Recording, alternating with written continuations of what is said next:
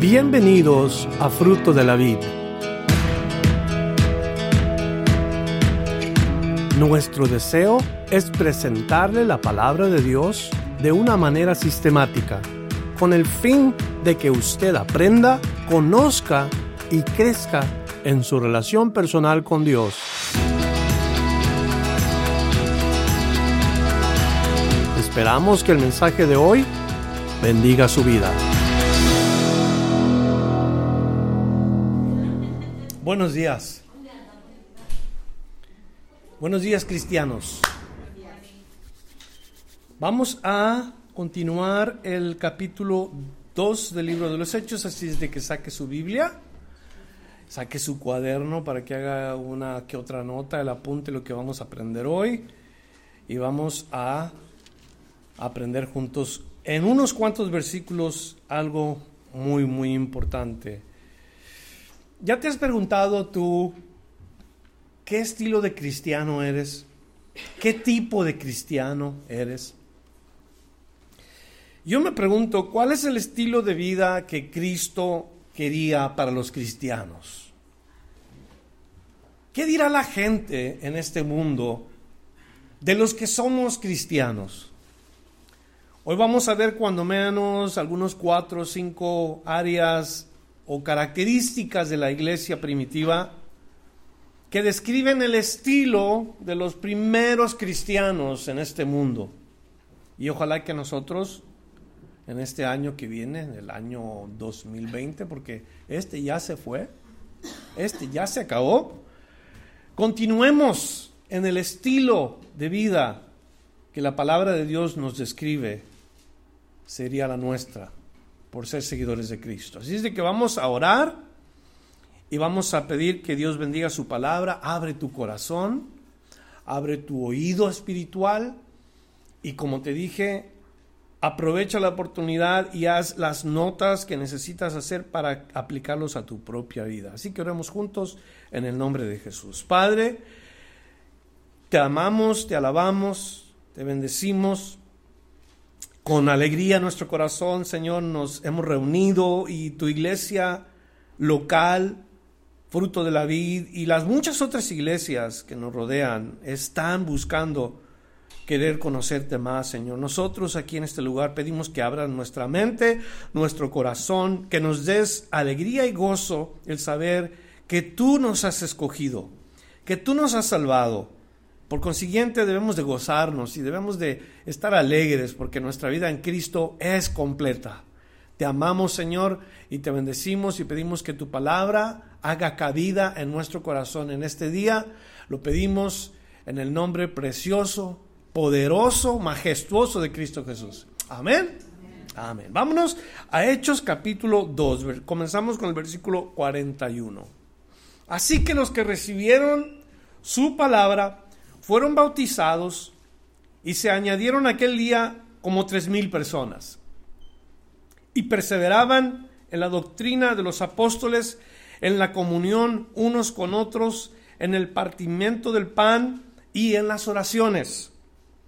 Y sobrevino temor a toda persona y muchas maravillas y señales eran hechas por todos, por los apóstoles todos los que habían creído estaban juntos y tenían en comunión todas las cosas y vendían sus propiedades y sus bienes y los repartían a todos según la necesidad de cada uno.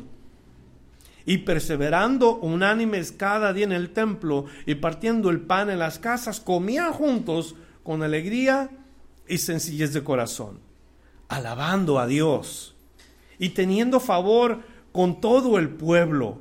Y el Señor añadía cada día a la iglesia los que habían de ser salvos. Gloria a Dios. Gloria a Dios por tu palabra. Gloria a Dios por el mensaje que nos has dado en la Biblia. Gloria a Dios por la iglesia. Gloria a Dios por cada uno de mis hermanos en Cristo. Te pedimos ahora, Señor, que juntos aprendamos lo que tú has querido siempre para nosotros. Gracias te damos por ser un Padre amoroso, perdonador, transformador y restaurador de nuestras vidas en el nombre de Jesús. Amén. Número uno, recibir la palabra. La primera característica de la iglesia primitiva fue que los primeros cristianos recibieron la palabra. ¿Qué significa recibir la palabra? La implicación de recibir algo es la de poder retener aquello que se ha dado. Y no solo ellos aceptaron la palabra, sino la retuvieron consigo. Hay una serie de escrituras que pudiéramos ver en donde se nos dice que las personas oían, o sea, escuchaban y luego retenían la palabra, guardaban la palabra. Pablo, por ejemplo, le predica a unos hombres y mujeres y habiendo salido de Tesalónica, van ahora a una ciudad que se llama Berea. En Hechos capítulo 17, del verso 10 al versículo 12, nos dice, inmediatamente los hermanos enviaron de noche a Pablo y a Silas hasta Berea. ¿A qué fueron? ¿De vacaciones? fueron a un restaurante a cenar. Y ellos, habiendo llegado, llegado, entraron en la sinagoga de los judíos. Luego, luego, en cuanto llegan esos cristianos a un lugar, su, su enfoque, su énfasis debe de ser lo espiritual. La sinagoga era el lugar de reunión en donde la escritura se compartía. Quiere decir que esta característica en los cristianos fue muy importante y debemos de imitarlo nosotros también, estar en búsqueda de la palabra de Dios. Llegan a Berea, llegan a la sinagoga y luego nos dice el versículo 11, y estos eran más nobles que los que estaban en Tesalónica, pues recibieron la palabra con toda solicitud. Recibieron la palabra con toda solicitud. A ver, repítalo conmigo. Recibieron la palabra con toda solicitud. Ellos estuvieron dispuestos a recibir la palabra de Dios, pero no fue todo lo que hicieron escudriñando cada día las escrituras para ver si estas cosas eran así. Así que creyeron muchos de ellos y mujeres griegas de distinción y no pocos hombres. ¿Qué habían hecho? ¿Cuál fue su actitud en relación a la palabra de Dios? La oyeron, la recibieron, la retuvieron, la escudriñaron y crecieron sin duda en el conocimiento de Dios. Los que habían creído respondieron así de rápido al mensaje de la palabra. Los que habían creído a Pablo inmediatamente respondieron a la palabra de Dios. Los que habían creído la palabra de Pedro y de los once discípulos o apóstoles inmediatamente respondieron al mensaje. ¿Y qué hicieron? Los que habían creído, nos dice la escritura, se bautizaron. Se bautizaban todos ellos. Primeras señales de haber creído el mensaje del Evangelio. Venido de los apóstoles, en cuanto creían ellos, no esperaban a un seminario de bautismo, no esperaban a, un, a una escuela particular para que les enseñaran qué significaba el bautismo, qué no era el bautismo, por qué se tienen que bautizar. No, ellos se bautizaban inmediatamente después de haber creído el mensaje. ¿Alguno de ustedes no se ha bautizado? ¿Alguien no ha tomado esa decisión de bautizarse todavía? A ver, levanten su mano los que no han tomado esa decisión. No los quiero avergonzar, nada más quiero saber. ¿No se han bautizado? Uno, dos. ¿Alguien más de aquí?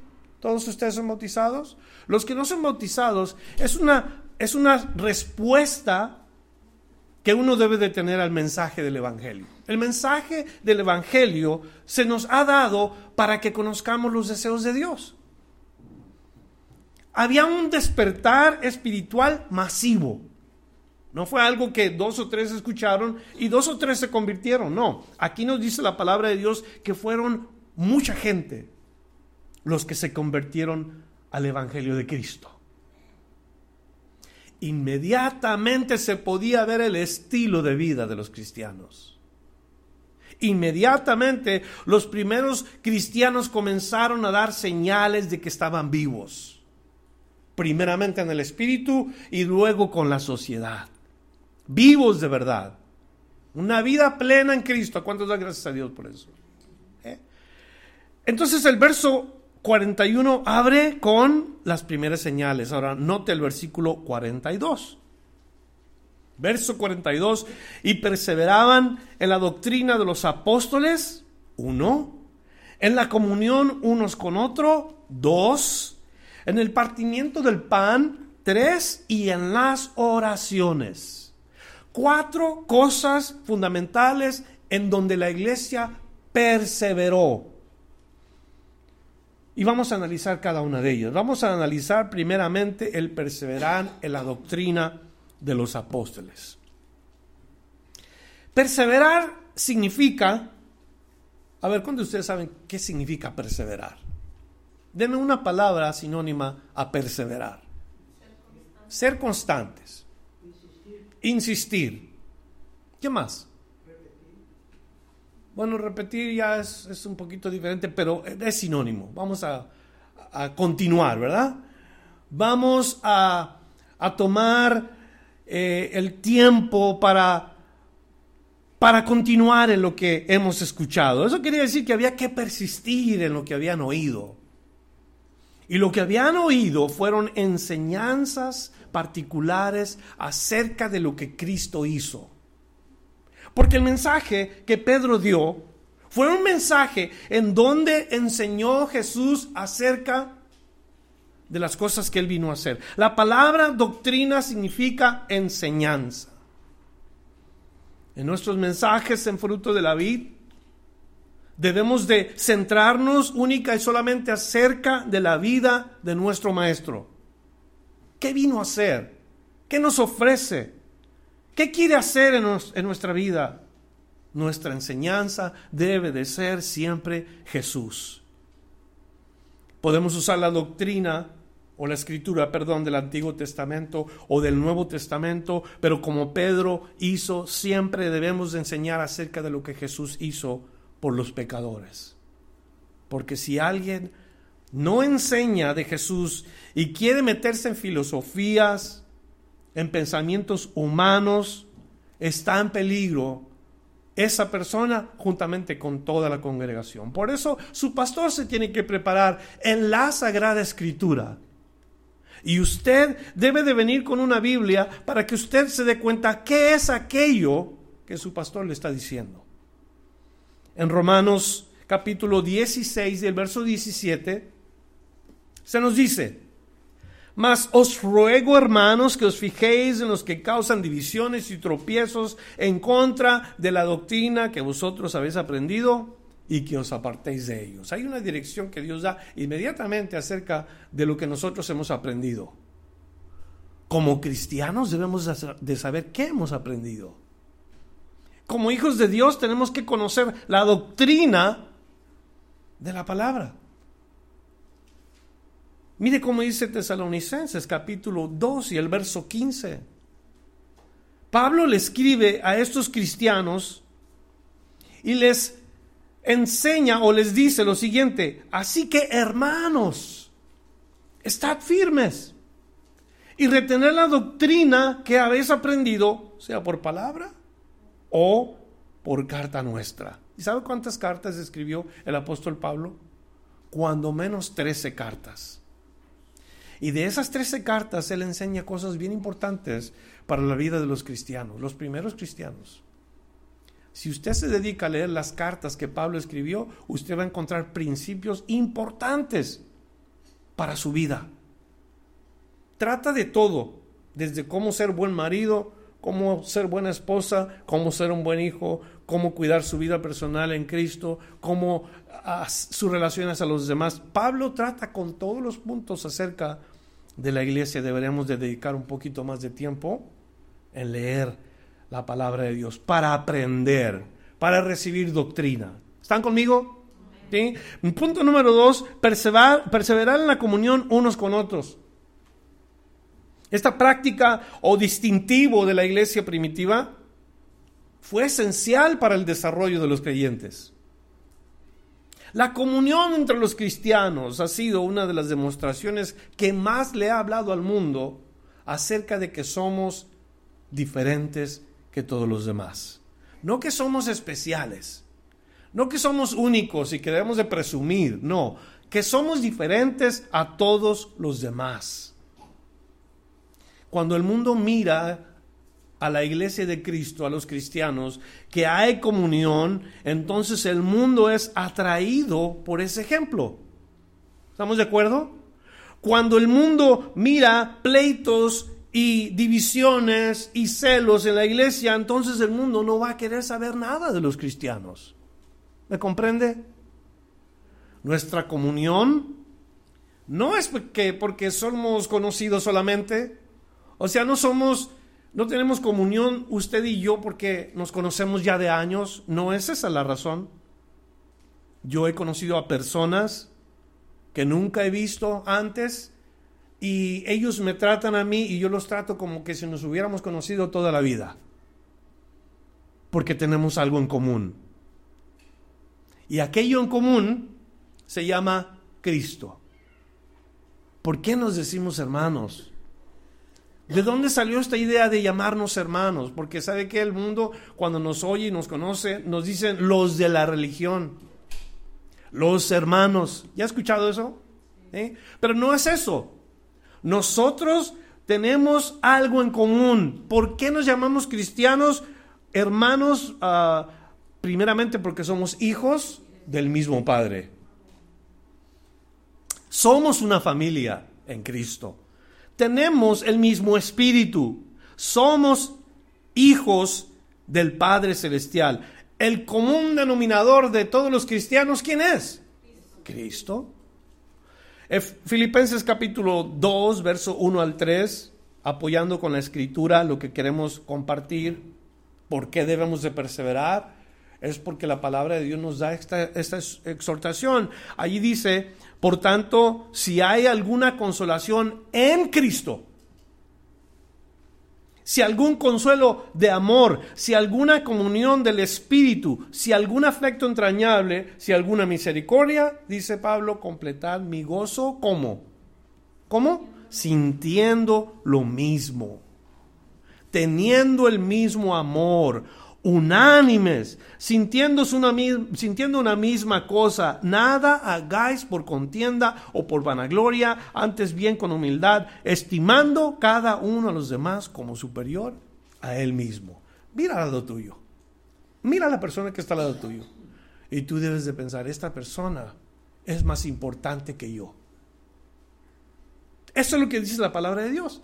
Considera aquella persona como alguien más importante que tú. Óigame, ¿qué cambio haría la iglesia en este mundo si consideramos a otros más importantes o más grandes que nosotros? Porque la realidad es esa. En nuestra comunión nosotros debemos estimar a otros como superiores a nosotros mismos. Eso es difícil practicar porque nuestro ego se opone. Somos egoístas. Si no se ha dado cuenta, cuando usted vaya a un cumpleaños y le vayan a repartir el pastel, ¿cuál pieza va a escoger usted o cuál pedazo va a escoger el pastel? La más grande, ¿verdad?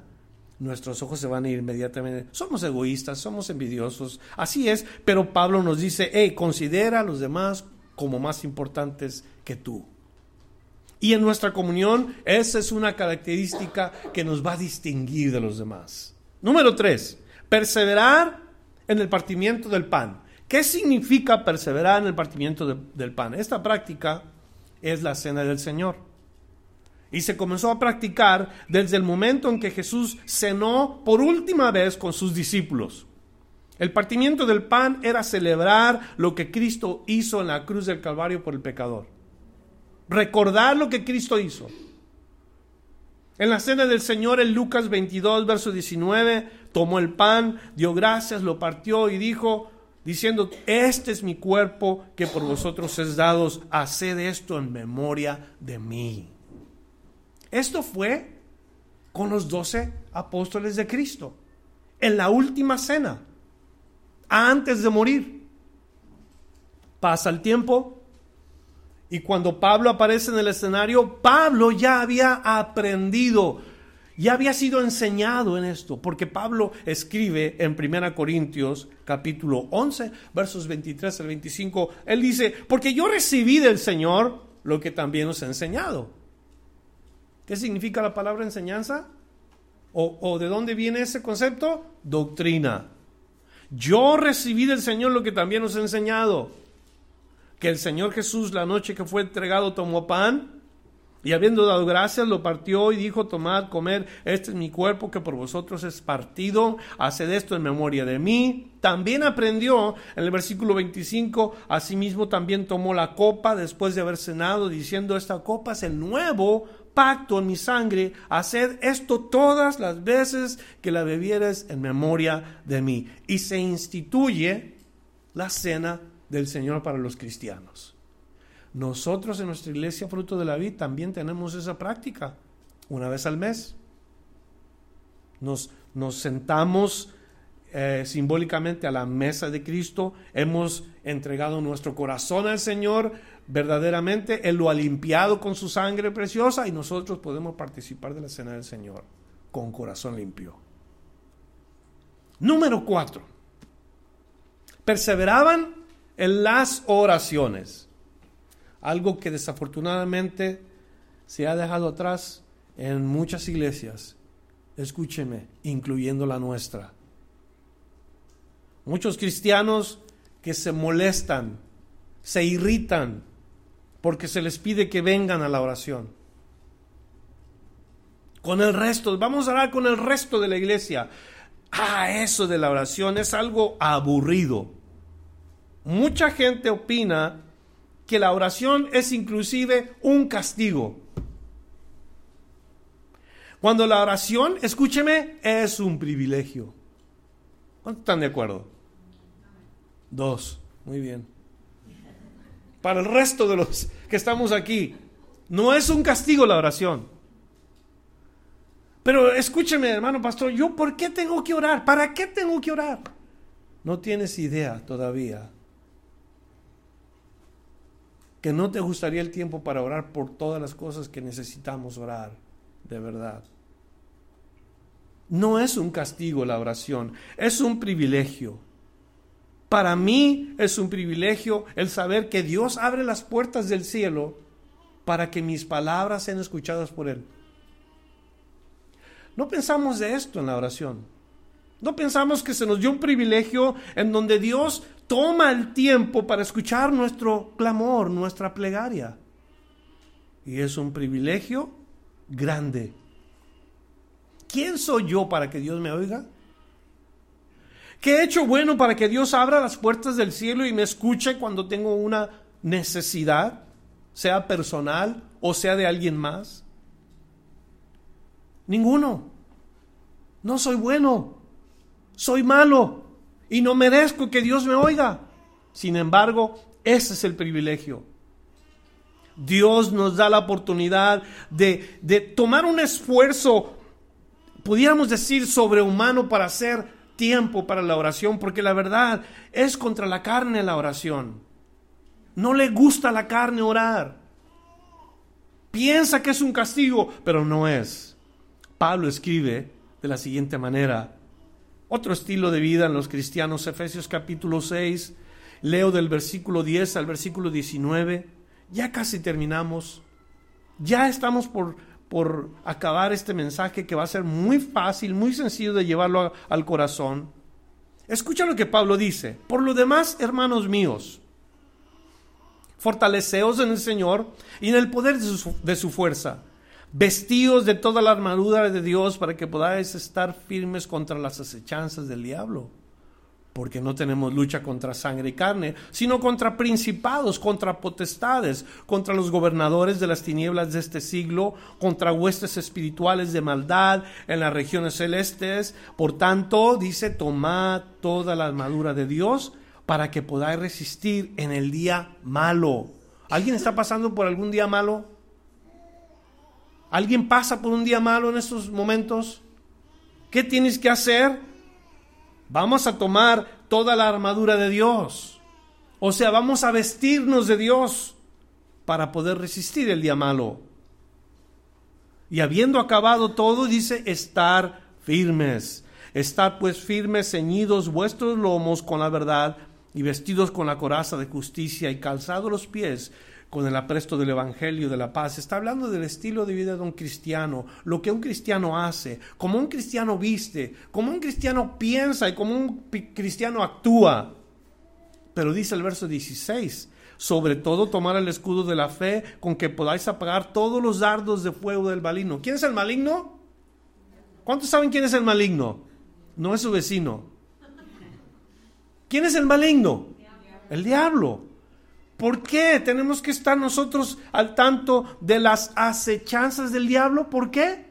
Porque Él tiene una lucha constante contra nosotros que amamos a Dios. No quiere que tú seas cristiano.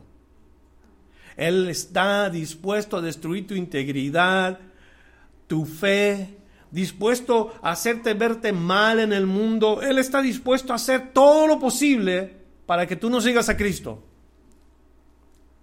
Hay que estar listos para poder apagar los dardos de fuego del maligno. Fíjate cómo la palabra lo pone. No tiene ni que acercarse el diablo a ti.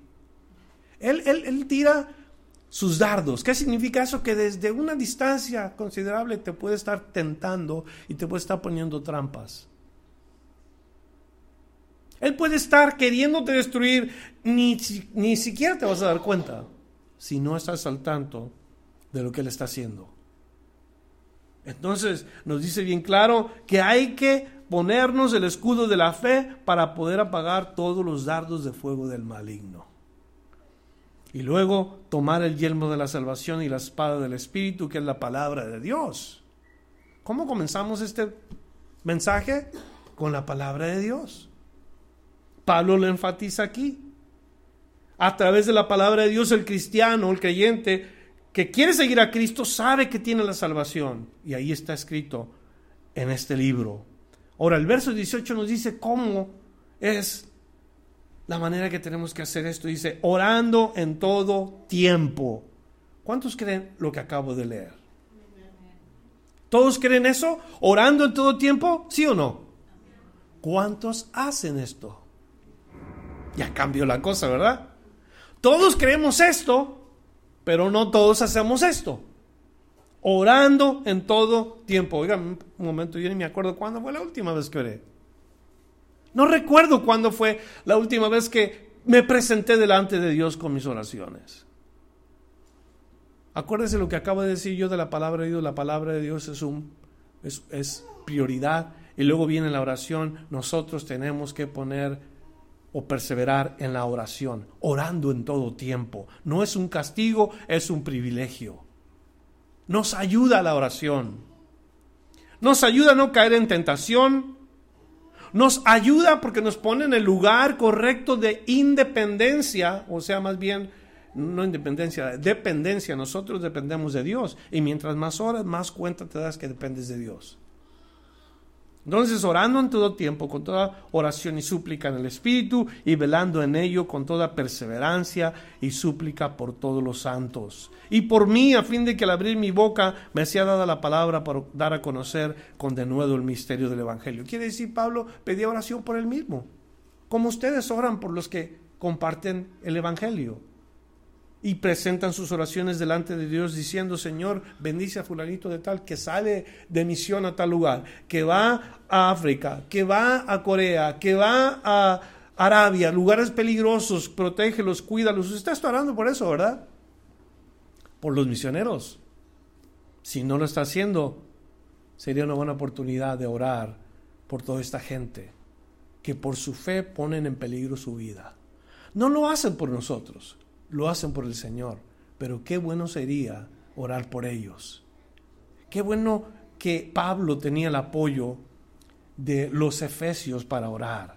Qué bueno que el pastor fruto de, fruto de la vida tiene el apoyo de usted, de sus oraciones. Qué bueno es eso. Qué importante. Vamos terminando con los versos 43 al 47. Y dice, y sobrevino temor a toda persona. Y muchas maravillas y señales eran hechas por los apóstoles. Todos los que habían creído estaban juntos y tenían en común todas las cosas. y vendían sus propiedades y sus bienes y los repartían a todos según la necesidad de cada uno. Y perseverando unánimes cada día en el templo, partiendo el pan en las casas, comían juntos con alegría y sencillez de corazón, alabando a Dios y teniendo favor con todo el pueblo. Y el Señor añadía cada día a la iglesia los que habían de ser salvos. Ese fue el estilo de vida de los primeros cristianos. Una vida florescente, fructífera. Para muchos, ah, esa vida de los cristianos enfadosa. No saben hablar nada más más que Cristo y Cristo para allá, y Cristo para acá, y no hablan de otra cosa más que para todo quieren que Cristo esté. Óigame, cuando un cristiano ha recibido perdón de sus pecados, ha sido o ha entendido que ha sido comprado con un precio que no es de este mundo, ni con todo el oro del mundo, ni con todas las riquezas ha sido comprado, sino con la sangre de Cristo. Cuando un cristiano entiende esto, lo lleva al corazón, es una persona que siempre va a estar hablando de él. ¿Alguna vez has estado enamorado? ¿Sí? ¿Enamorada? ¿Quién ha estado enamorado? Yo estoy, yo estoy enamorado, no he estado, estoy enamorado. Y a mí, en lo personal, Mira, bonita todavía tiene su mano arriba. En lo personal, la, persona de aquella quien yo amo, yo quiero que todo el mundo sepa de ella. Yo, yo deseaba que todo el mundo la conociera a mi novia en aquel tiempo. Y la llevé a mi casa y la conoció mi mamá, mis hermanos y pues todo el mundo bien contento porque aparte de guapa, muy simpática mi esposa, ¿verdad que sí? Ahora es mi esposa. Pero yo estaba bien enamorado y lo único que hablaba todos los días y todos los días me decían mis hermanos, oye, ya párale. Era Sonia, Sonia, Sonia, Sonia, Sonia, Sonia, Sonia.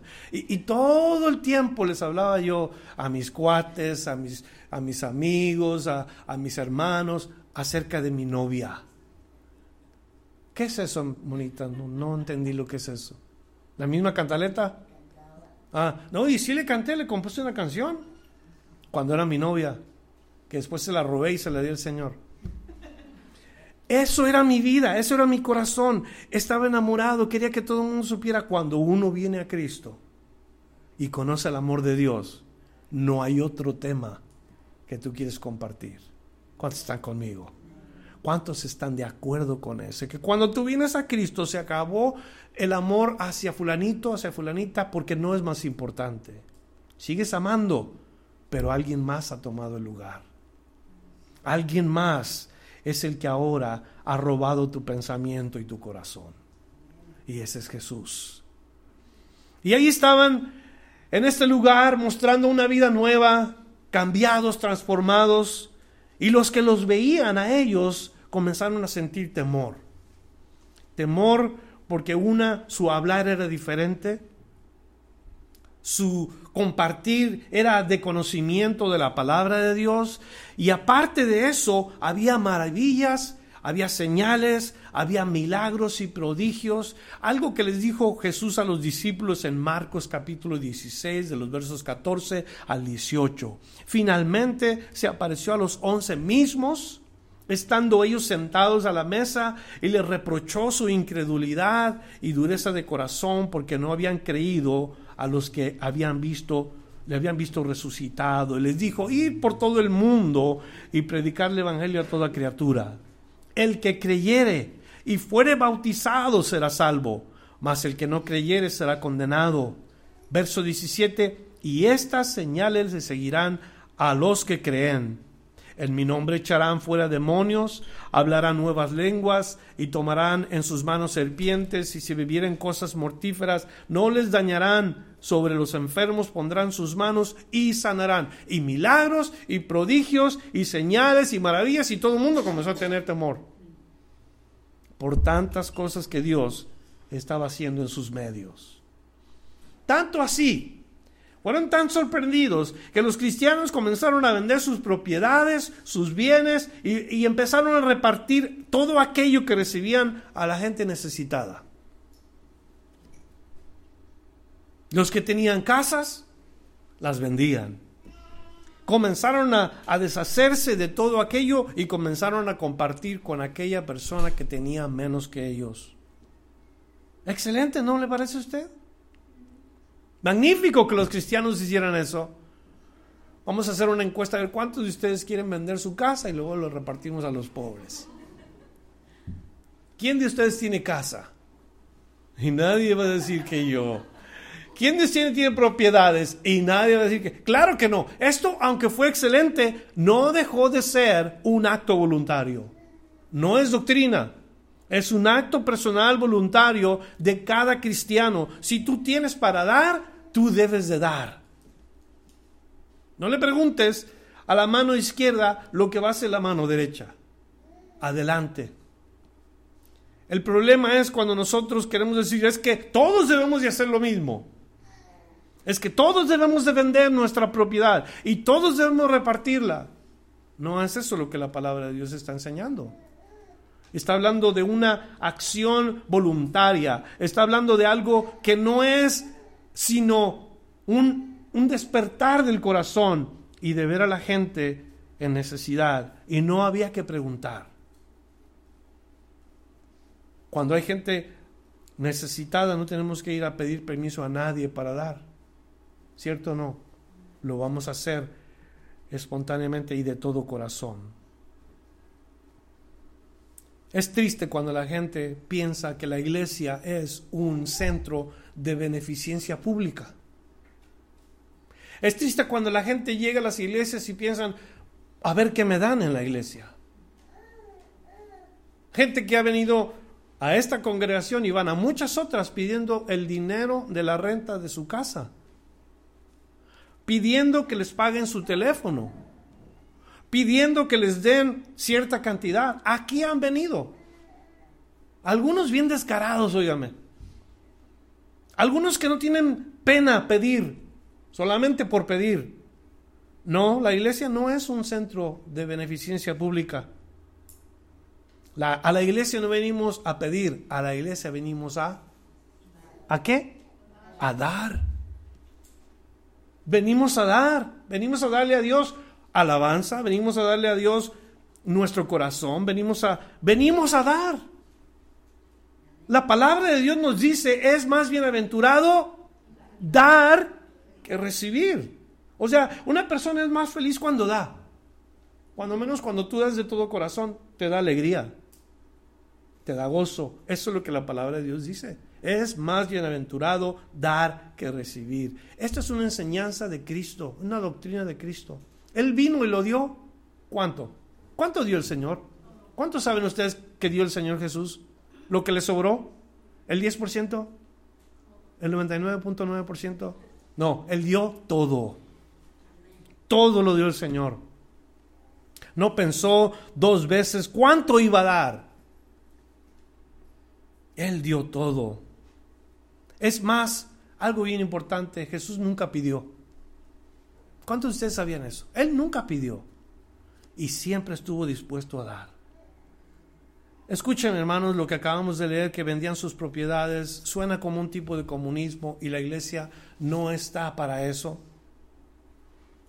Prioridad de la iglesia es que nosotros estamos para glorificar el nombre de Dios.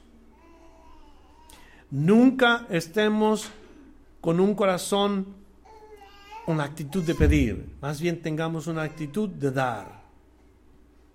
Y recordemos esto, el acto voluntario de cada uno de los cristianos, de deshacerse de aquello que tú tienes para la necesidad de otro, e, es algo que Dios honra, pero tiene que ser Dios el que lo haga, no los hombres. No puede ser el pastor que te diga, hey, vende tu casa y dáselo a los pobres. Usted va a decir, oiga, ¿por qué no empezamos con usted, verdad? No. Esa fue una de las cosas, los últimos versículos que leímos perseveraban unánimes cada día en el templo, partiendo el pan en las casas y comían con alegría y sencillez de corazón. Acciones colectivas. La iglesia se reunía una acción colectiva, todos comían juntos, todos partían el pan, todos estaban en el templo. ¿Qué es lo que tenemos que hacer nosotros? Lo mismo. Exactamente lo mismo. Aquí en Fruto de la Vid vamos a continuar buscando colectivamente adorar a Dios, colectivamente tener comunión unos con otros, colectivamente traer nuestra adoración al Señor y todas las cosas que podamos hacer juntos. Unánimes. Cuando menos tres veces al día se oraba en el templo. A la hora primera, a la hora del mediodía y a la hora de la tarde. Tres veces oraban los cristianos. No dejaron de ir al templo porque eran cristianos. Eso muchos no lo piensan. No es que yo ya soy cristiano, ya no tengo que ir al templo. Bueno, este es un lugar que nosotros llevamos un lugar de adoración. Entre comillas, podemos llamarle un templo. Un templo es un refugio, un tabernáculo. ¿Cuántos creen que Dios está en este lugar? ¿Estará aquí Dios, sí o no? ¿Estará Dios allá afuera en la puerta, sí o no? E, entonces la idea es, nosotros vamos a, ir y en búsqueda de una vida de oración donde sea que Dios nos llame. Pedro, por ejemplo, oraba en la azotea de su casa. Y cuando estuvo orando, el Señor le habló y le reveló cosas que eran importantes. Pablo estuvo ciego, orando, esperando que alguien fuera a darle vista nuevamente. Ananías oraba y el Señor, y en esos lugares donde estaban orando no era el templo, eran casas.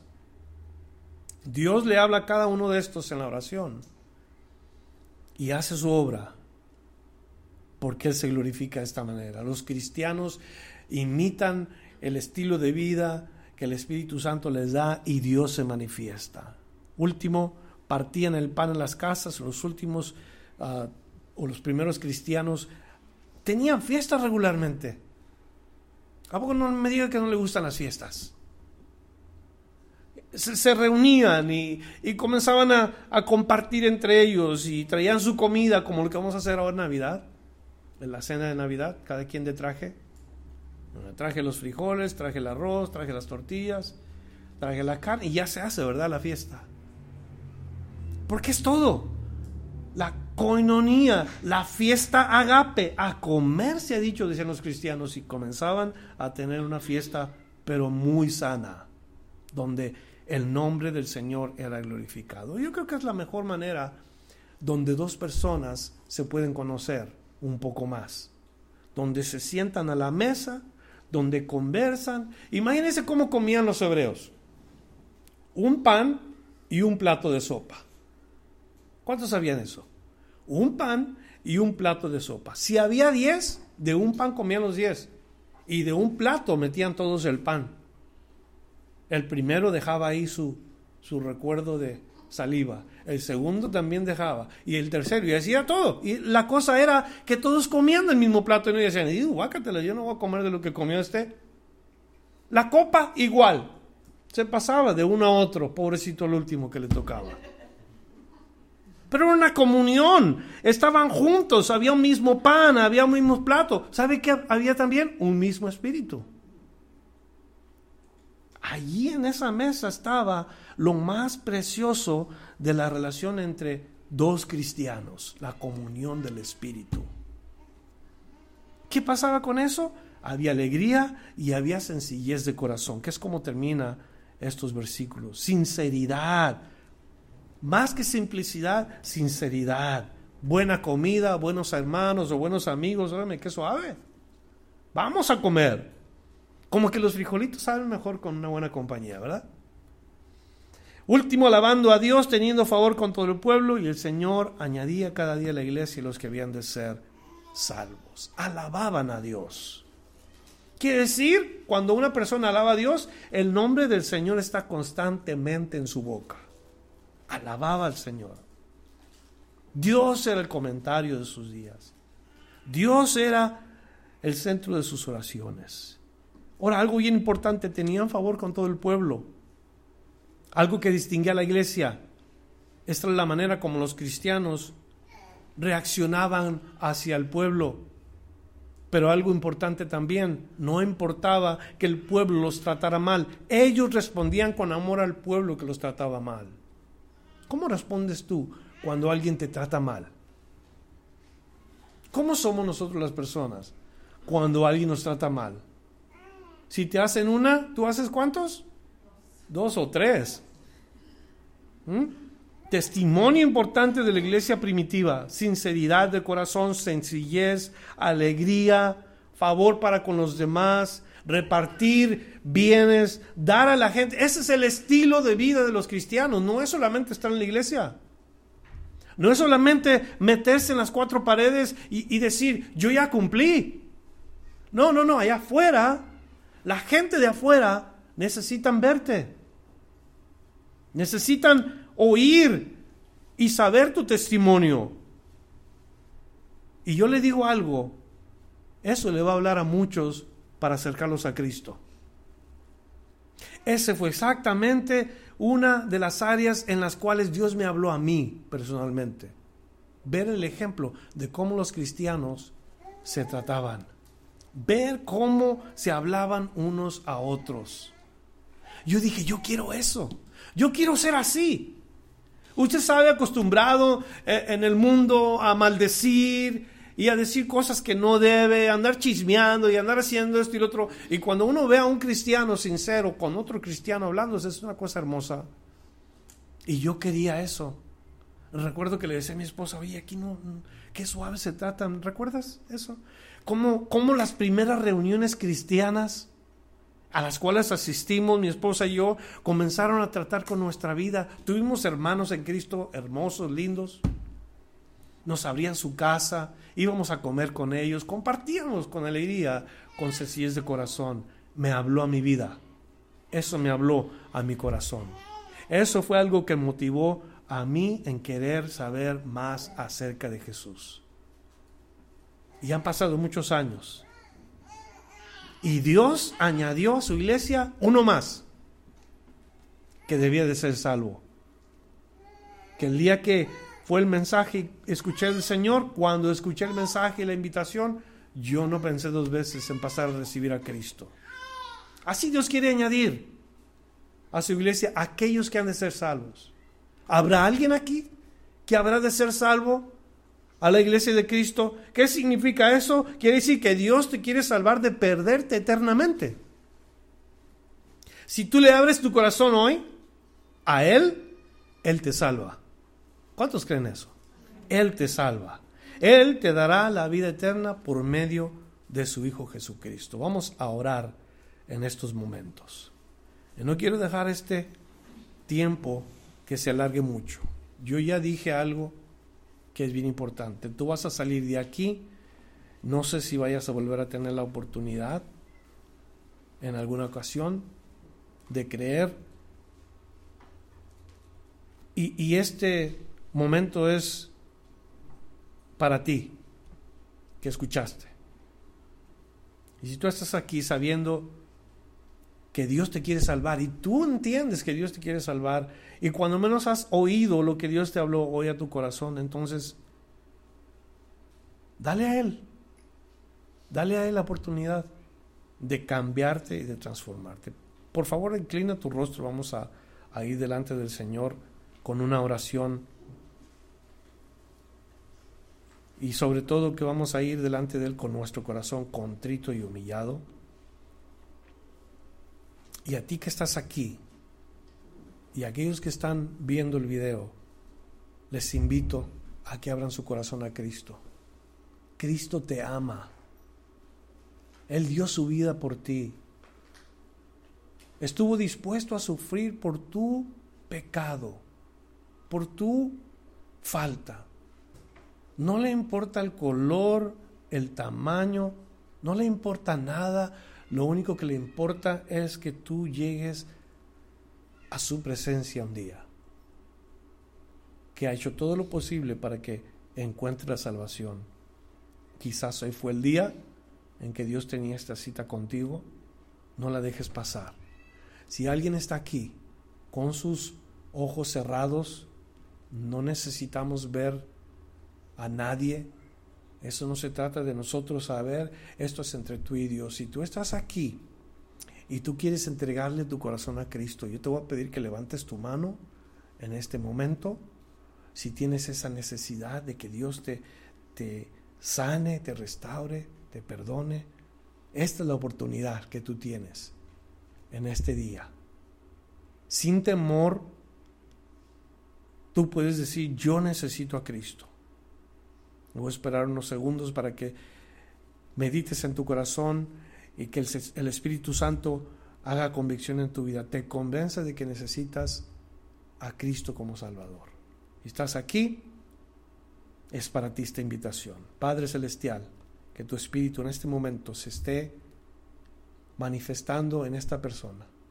Ya escuchamos que la vida del cristiano es una vida hermosa.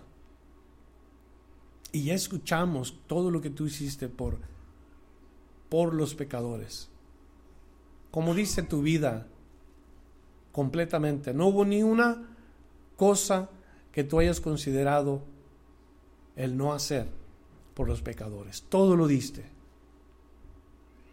Fue un acto de amor, fue perfecto, no necesitó nada más. Y los que estamos aquí hemos escuchado, yo te ruego, Padre, que tu espíritu se mueva en este corazón que ha escuchado y en este oído que ha, ha oído la voz de Dios. Y ya sea aquí en este lugar, o allá en donde están viendo el video, sea en las diferentes partes de la República Mexicana, o, o, aquí mismo en California, o en cualquier otra parte del mundo, Señor, alcanza a esta persona, salva a esta persona. Tu palabra dice que tú añadías a la iglesia los que habían de ser salvos. ¿Eres salvo tú? Levanta tu mano para orar por ti antes de irnos y pedirle a Cristo que venga a tu corazón. Vamos juntos.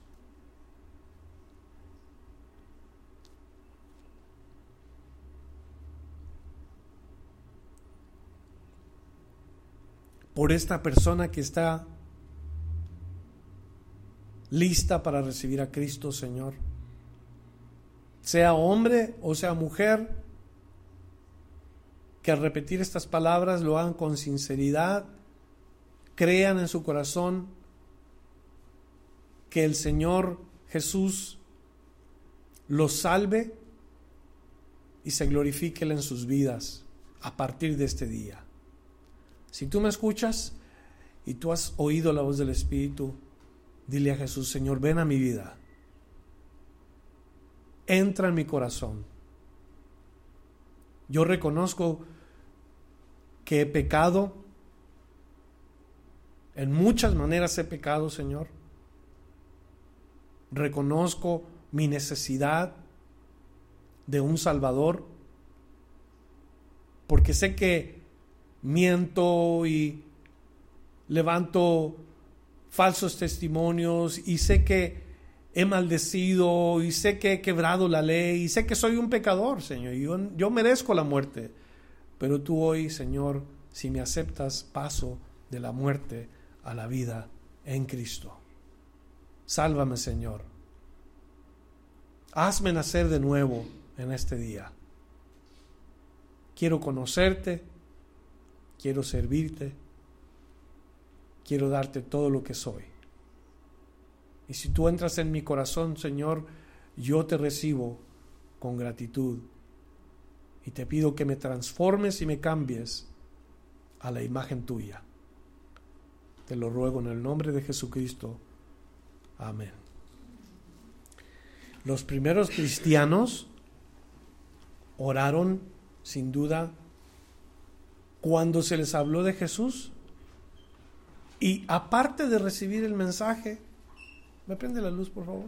Aparte de recibir el mensaje, recuérdense lo que ellos hacían. Ellos retuvieron la palabra y comenzaron a aprender y a crecer y a conocer acerca de Dios. Así es de que hagamos lo mismo, retengamos la palabra, perseveremos en ella, busquemos la oración, busquemos la comunión unos con otros, tratemos de vivir una vida cristiana como a Dios le agrada. No los estilos de vida que los diferentes cristianos te puedan decir que hay. La vida que agrada al Señor está en las Sagradas Escrituras. Dios les bendiga. Nos vemos primeramente Dios este miércoles a las 7 de la tarde. Estamos despedidos por hoy. Gracias por escuchar la enseñanza de hoy. Visítenos en frutodelavid.com para escuchar más mensajes, para obtener las notas del estudio y para comunicarse con nosotros. Que Dios le bendiga abundantemente.